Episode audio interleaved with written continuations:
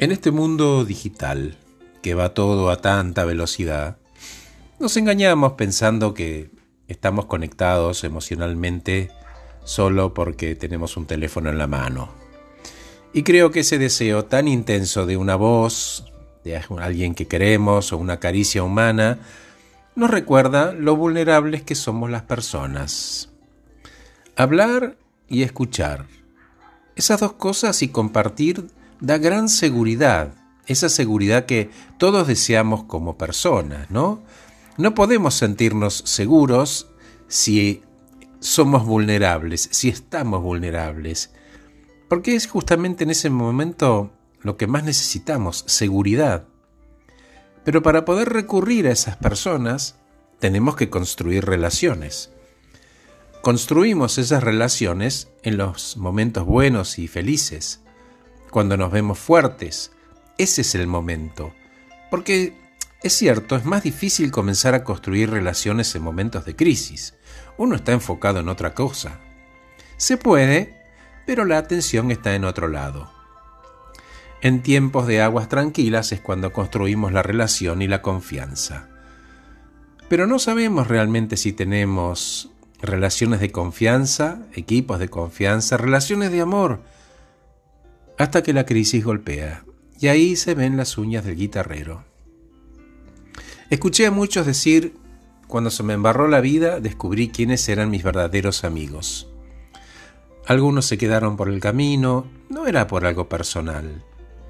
Por ejemplo, no se dejaron de llamarse, pero no estaban enojados ni nada similar, solo dejaron de estar, dejaron de vibrar a esa frecuencia.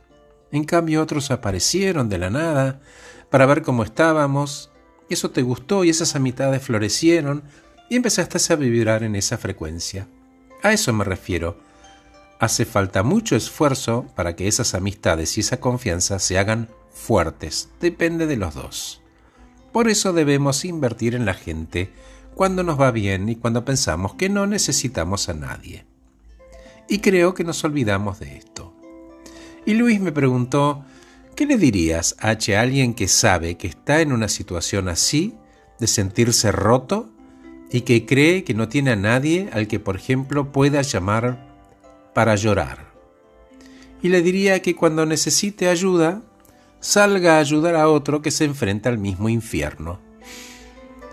Así que si necesitas llorar con alguien, ofrecele tu hombro a alguien. Si nos sentimos solos, podemos estar junto a alguien que se siente solo y lo mismo aplica a cualquier necesidad en el amor, por ejemplo. Porque al final todo remite al servicio al otro, que está en tu misma frecuencia de búsqueda. Nos necesitamos unos a otros para sobrevivir y prosperar. Entonces pregúntate, ¿hay alguien que me necesite? Porque seguro hay alguien en una situación mucho peor que la mía. ¿Y cómo arranco, H? Llama y pregunta, ¿estás bien?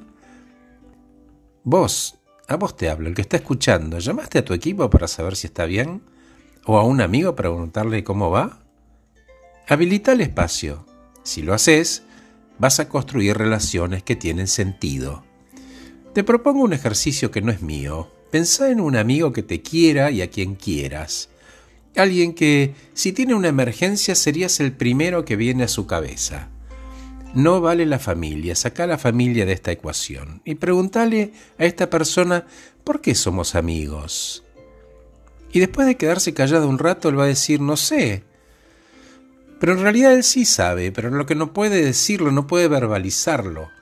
Y en un rato va a seguir pensando y te va a decir, no sé, qué sé yo, vos me haces cada pregunta, siempre estás, sos divertido, no me cuestionás.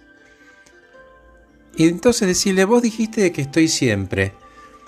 ¿Qué tenés de especial vos para que yo esté siempre? Y tu amigo se va a reír y va a decir, va a seguir intentando describirte a vos, pero al final va a callarse y va a hablar de él y seguramente va a decir, ¿sabes qué? Cuando te siento cerca, estoy en paz. Y es en ese preciso momento que descubriste tu propósito de servicio ese que te resetea todas las pavadas que pensás. Como bajar un nuevo sistema operativo que te enfoca y te saca de la diaria. Servicio. Y si no sos psicólogo y alguien te confía algo con lo que no podés sumar, sabe que no tenés herramientas para ayudar y no estás ahí para resolverlo tampoco el problema. Estás ahí para escuchar y crear el ambiente en el que el otro esté dispuesto a abrirse. Ese es el único objetivo. Así que en vez de una pregunta, pregúntale algo en forma de afirmación, no de pregunta. Por ejemplo, te percibo triste. Háblame por favor. Contame más. Gracias por escucharme. Soy Horacio Velotti espero que te haya gustado este podcast que acabo de titular ¿Qué tenés de especial para que yo esté siempre para vos? Que andes bien. Un abrazo.